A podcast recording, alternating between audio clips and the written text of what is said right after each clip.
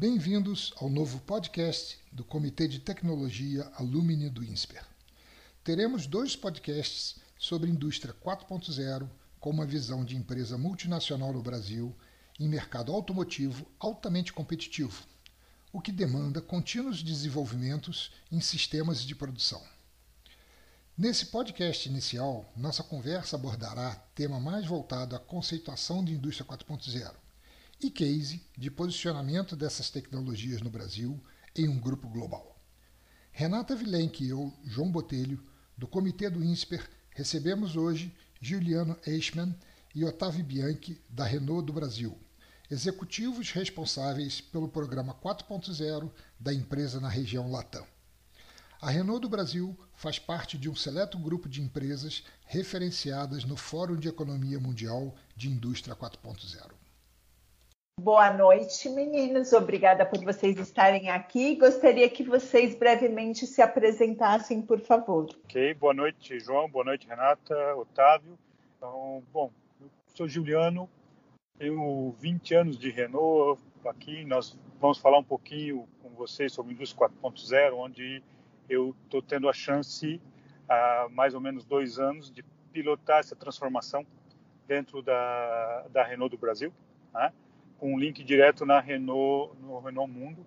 É, bom, além disso, eu sou o diretor de engenharia de processo Latam, responsável pelo processo Fabril é, e de novos produtos é, dentro das fábricas, das quatro fábricas que nós temos aqui na América, na América do Sul. Otávio, por favor. Olá, tudo bem, Renata, João, Juliano? É, meu nome é Otávio Bianchi, é, eu, eu, trabalho numa função que se chama Digital Domain Leader Industrial.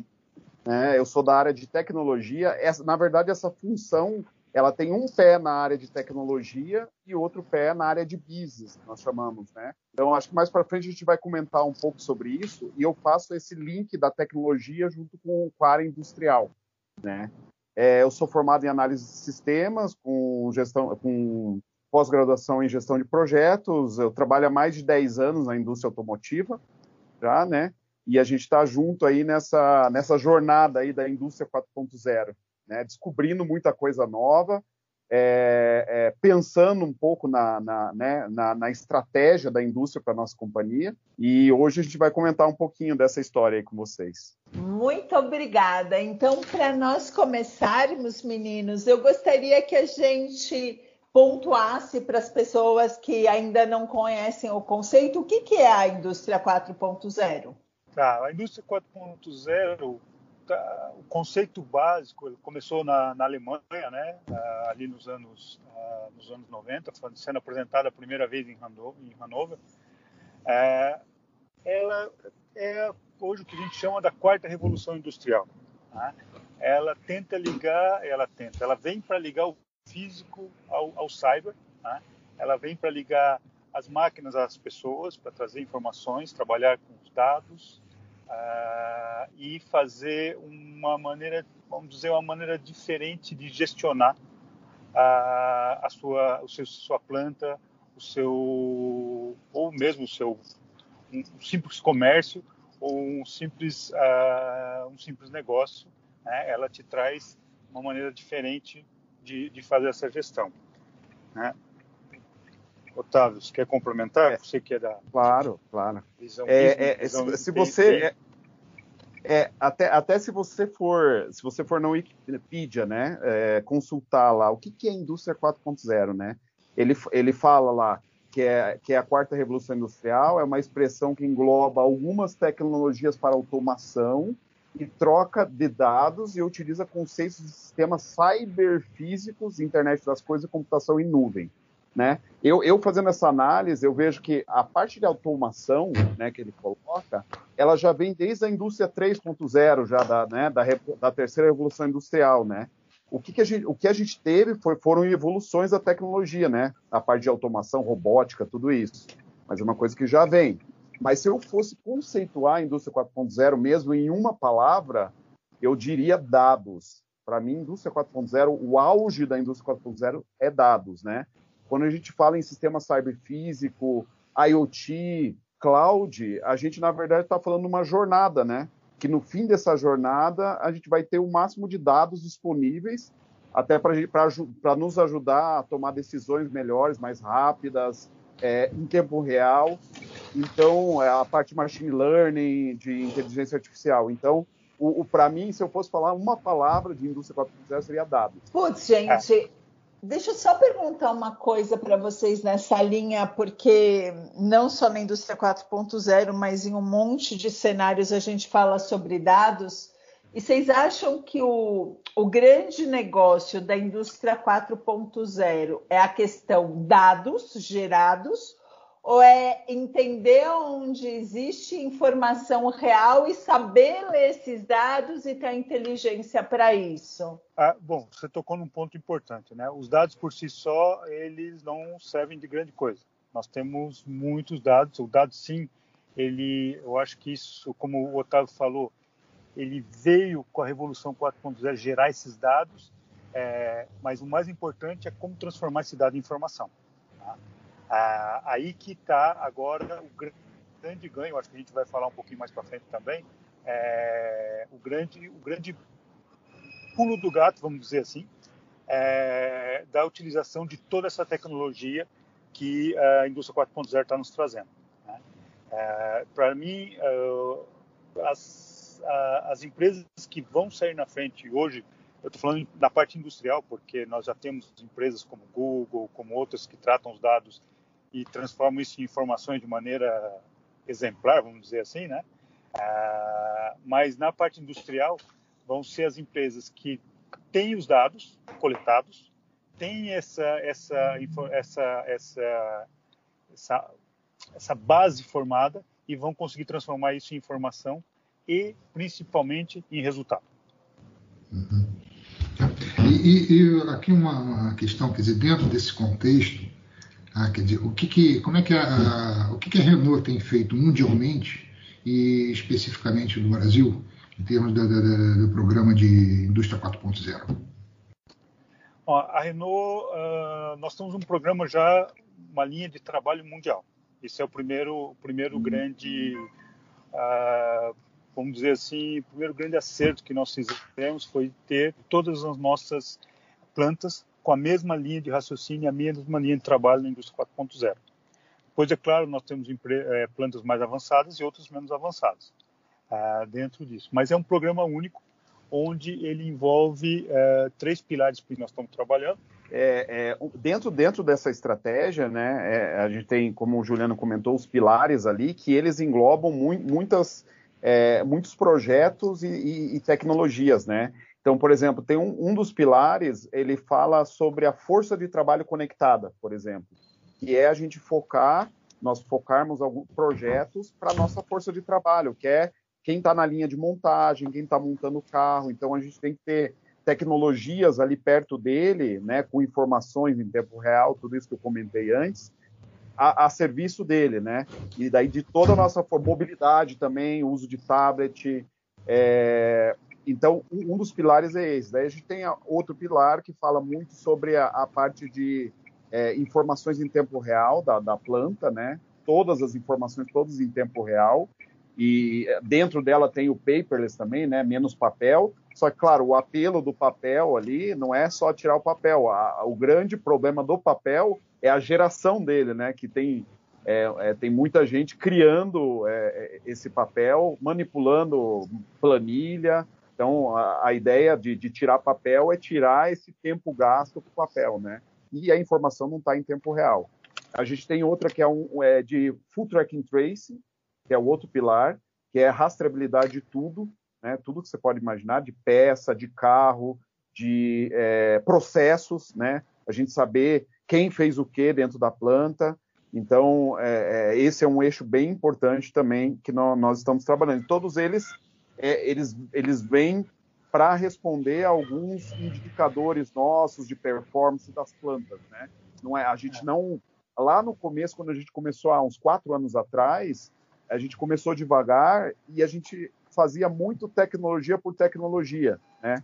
Ah, vamos pôr um drone aqui, olha que legal, o drone ele pode é, fazer uma vistoria e tal, mas quando você ia ver a rentabilidade, não, não, não era rentável, né? E hoje nós estamos muito mais maduros é, com isso, né? Então, tudo que a gente vai fazendo, a gente já vai linkando com a performance, com a rentabilidade. É, e, e, concretamente, como você falou, é, a gente falou do, a gente falou dos, dos chefes do ET conectados, são nossos supervisores de fabricação, né? Então, hoje na Renault nós temos 100%, são em torno de 230 é, chefes do ETs, na, supervisores, todos eles têm seu tablet e todos eles utilizam esse tablet para formação, para colocar os indicadores e ter os indicadores em tempo real. Então, quando sai um problema de qualidade, é, automaticamente já vem no tablet dele informando, né, para é, saber quais são as operações principais de um posto de trabalho. Então, isso são, são tipo de ações que já está na prática, já está difundida e todas as plantas esse, por exemplo, todas as plantas Renault mundo já estão atualizando, já estão utilizando e já estão aplicando. E foi esse o modelo que ajudou vocês a se inscreverem no Fórum Econômico Mundial na Indústria 4.0? Esse foi um dos cases.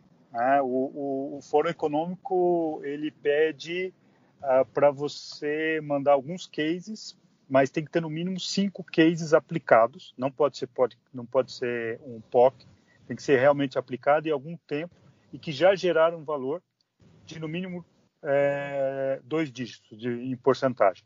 Tá?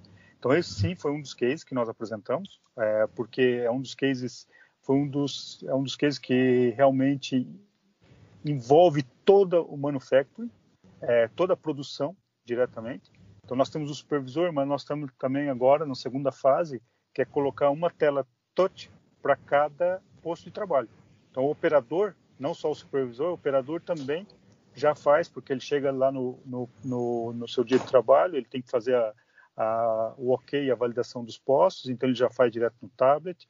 Ele precisa chamar o supervisor, ele chama direto pelo tablet. Ele precisa de uma peça, ele pede direto pelo tablet e ele precisa indicar o problema que ele tem de qualidade, etc., direto também pela, por essa tela é, touchscreen, né? E com isso a gente tem, é, como a gente falou, os dados em tempo real.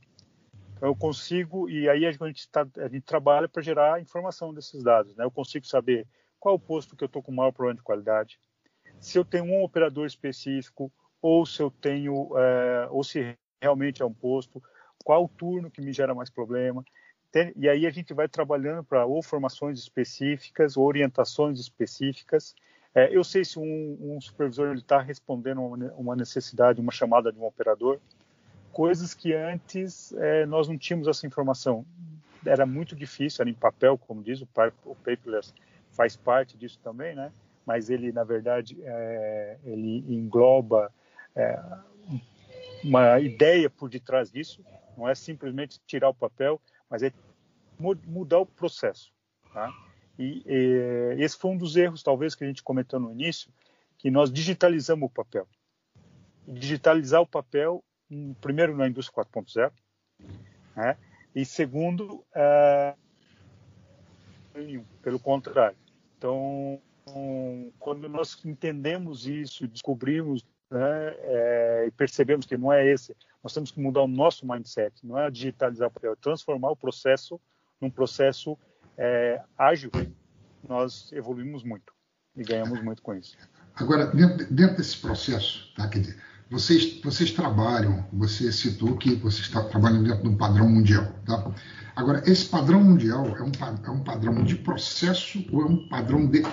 Ele vai até procedimentos? Quer dizer, vocês, em relação a outras fábricas, ah, vocês é, têm liberdade de aplicação. Cada fábrica da Renault tem, uma, tem um grau de liberdade, ou ele é um processo único que você vai em qualquer fábrica, todo mundo fala exatamente a mesma coisa, naturalmente, um em francês, outro em português, tá? Ok, mas é, é, é, é, tudo espelhado. Tá? Quer dizer, como é que vocês fazem essa questão de tecnologia num, num, padrão mundial? então, bom, na verdade, nós temos liberdade, sim, para dores eventuais. As nossas necessidades nem sempre são as mesmas uh, da Europa. Mas por uma questão de escala e uma questão de, é, de, de, de, ter a informação worldwide, nós também temos a nossa clara padronização. Né? Então, por exemplo, é, aqui no Brasil eu tenho em torno de mil, eu tenho em torno, desculpa, de, seis, de 110 é, centros de usinagem. A Europa tem mais de 300, 400 centros de usinagem. É, quando a gente coloca toda essa rede gerando dados, é, depois a gente consegue estabelecer padrões dentro desses dados muito mais fácil. Então, para isso, a gente tem estándares de como subir essa informação para o cloud, para que qualquer lugar do mundo da Renault é, nós possamos ter, é, entender e ter as mesmas informações e saber o que está gerando. Então, aumenta o nosso parque, né? aumenta, o aumenta muito o parque. Mesma coisa para robôs. As nossas prensas, por exemplo, as prensas grandes, são prensas que é, de estamparia, são, são, são gigantescas. É, é, ela hoje, por exemplo, ela é 100% monitorada e o centro de monitoramento é na Romênia. Eles uhum. monitoram todas as prensas, é, todas as prensas que a gente tem na, no mundo e lá eles mandam a informação, ó, geram o relatório, cuidado com a tua prensa está tendo um desgaste excessivo em tal coisa. Então, então esse, esse padrão permite isso para a gente. É necessária essa estandarização por trás para poder, uh, para poder, uh, para poder realmente ter, uh, ter essa visão mundo e ganhar globalmente, né? É, a gente, inclusive, a gente tem chances, né, de a gente algum projeto local nosso ele virar global também, né? Uhum. A gente tem um, uma liberdade também de explorar alguma dor das nossas fábricas na região Latam, por exemplo, e de repente a gente apresenta no corporate, eles gostam e também supre algumas necessidades deles e a gente pilota como um projeto global. Então, é como o Juliano ah. falou, é uma rede aí que, que, a gente trabalha junto.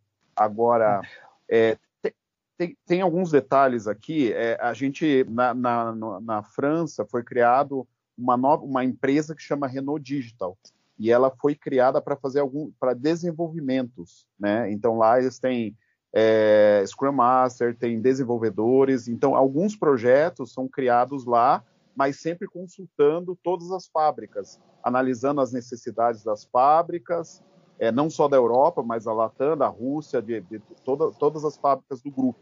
E a partir dali, eles usam essa empresa para criar soluções. Esse do, do, supervisor conectado foi um, um, item criado lá também. Né? Então, com isso, a gente tem mais eficiência é, nos projetos. E, por último, sobre esse tema, a gente está é, tá começando a trabalhar também é, transformando o conceito de projeto para esses digitais, né, para produto, né? É igual o WhatsApp, por exemplo, o WhatsApp lá quando ele surgiu, ele tinha era envio de mensagem, né? E, e daí foi evoluindo, hoje faz ligação, faz gravação, faz um monte de coisa. A ideia é esse, esse, esse do supervisor conectado, por exemplo, o outro das telas que ficam no posto que o Juliano comentou, é ter uma equipe permanente fazendo melhorias nesses, nesses é, projetos. Então não é só a entrega do, do tablet e acabou o projeto tem uma equipe hum. permanente analisando melhorias e tem um roadmap de três anos de melhorias que eles vão colocando, implementando nessa, nessas soluções.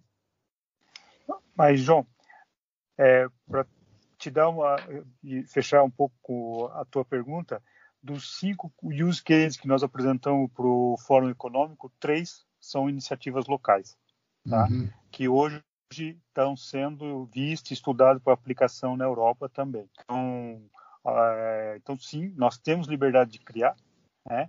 mas é sempre com o objetivo de que ela possa ser transversalizada e aplicada em todas as, as empresas Renault. Porque o custo de, de, de desenvolvimento é muito caro. Então, quanto mais a gente consiga, consegue é, é, transversalizar e utilizar globalmente, menor, é, menor seria o nosso custo de investimento, menor seria o nosso e maior seria o nosso retorno. Ô, Juliano, deixa eu perguntar uma coisa. Nesse contexto que vocês estão trabalhando aqui trabalhando globalmente, qual é a visão que vocês têm da Europa e do Brasil em relação à indústria 4.0 e por que, que vocês escolheram a Romênia para controlar as prensas mundialmente? Tem a ver com o custo, tem a ver com a tecnologia, tem a ver com conhecimento? De onde vem essa decisão?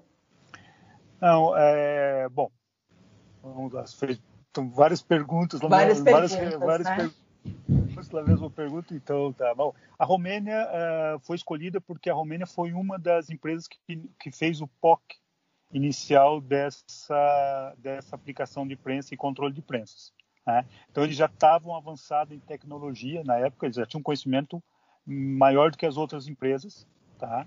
É, e se manteve ali o, o, o Red, que, eu, que, é um pouco normal, uma vez que eles já tinham, é, já tinham tido essa iniciativa.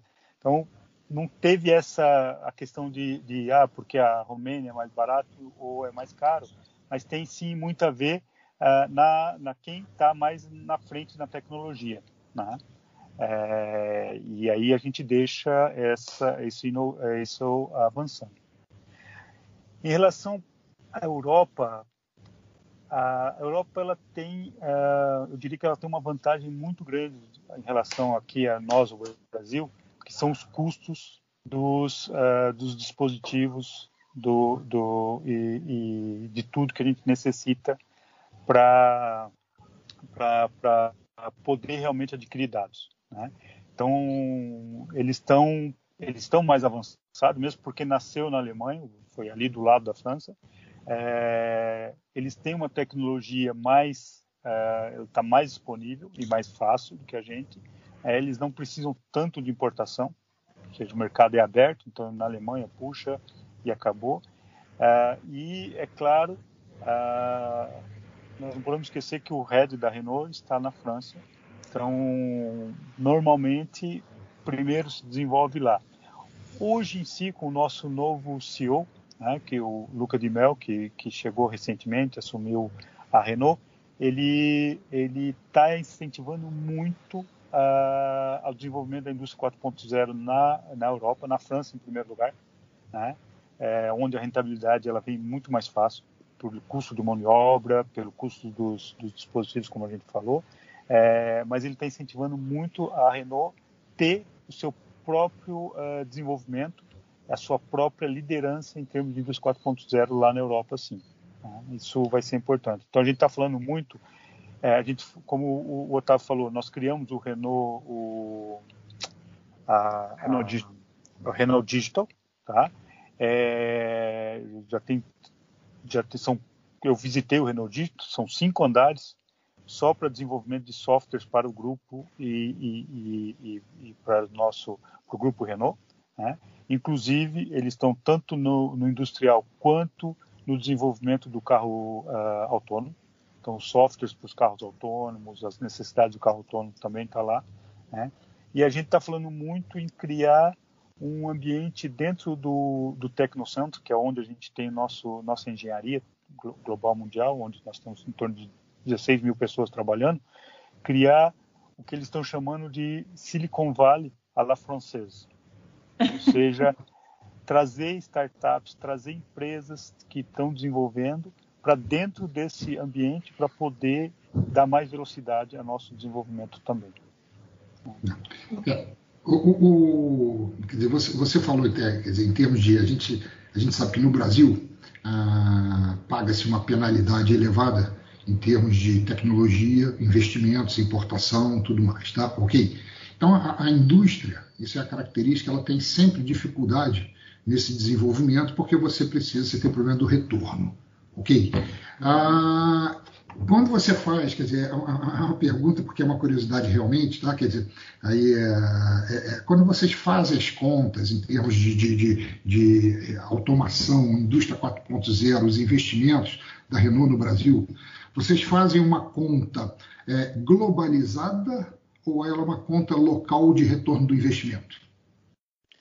Uh, ela é, vamos dizer assim, a metodologia globalizada, uhum. mas o rendimento é local, o, o retorno é uhum. é local, né? Porque uhum. os meus custos não são os mesmos da Europa, como a gente acabou de comentar. Uh, comentar. É, mas é, a gente se a gente se utiliza muito uh, dos desenvolvimentos globais. Né? É, o que, que eu quero dizer com isso? É, em alguns momentos eu não conseguiria pagar o custo do desenvolvimento com o que eu tenho de retorno no Brasil.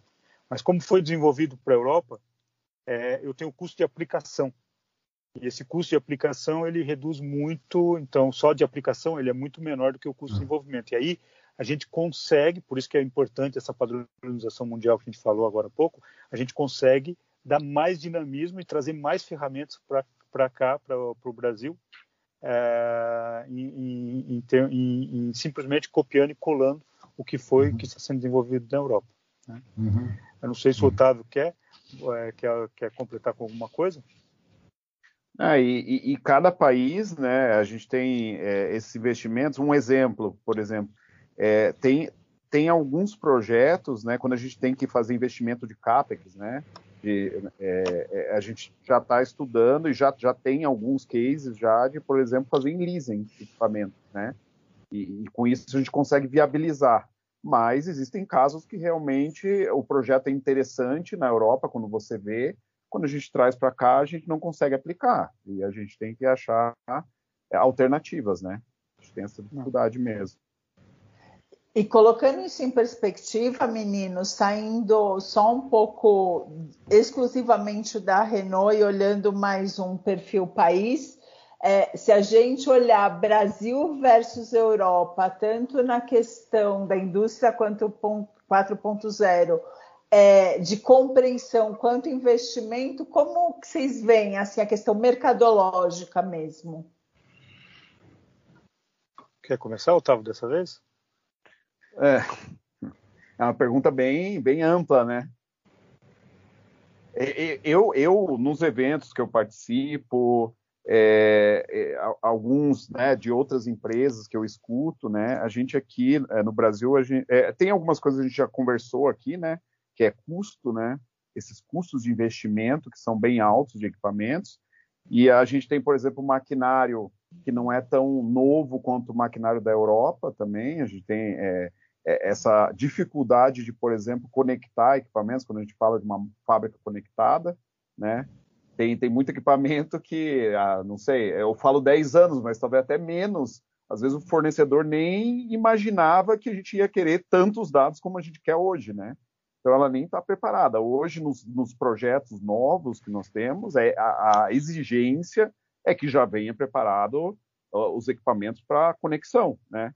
Então, é, eu vejo que no Brasil, falando especificamente da, da, na indústria, ali a gente tem essa questão dos investimentos e essa questão também de um maquinário que não está tão atualizado assim quanto na, na Europa. Então, a gente tem uma jornada muito grande aí, ou com sensorização, com troca de equipamentos, é, eu vejo por aí, assim, falando bem superficialmente, né?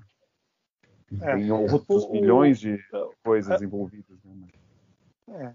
A Europa começou antes, né? Isso que o Otávio falou, essa é. parte de, de equipamentos, nós mesmos, até três anos atrás, nós não tínhamos essa exigência nossos, nos equipamentos que a gente estava comprando, três, quatro anos atrás.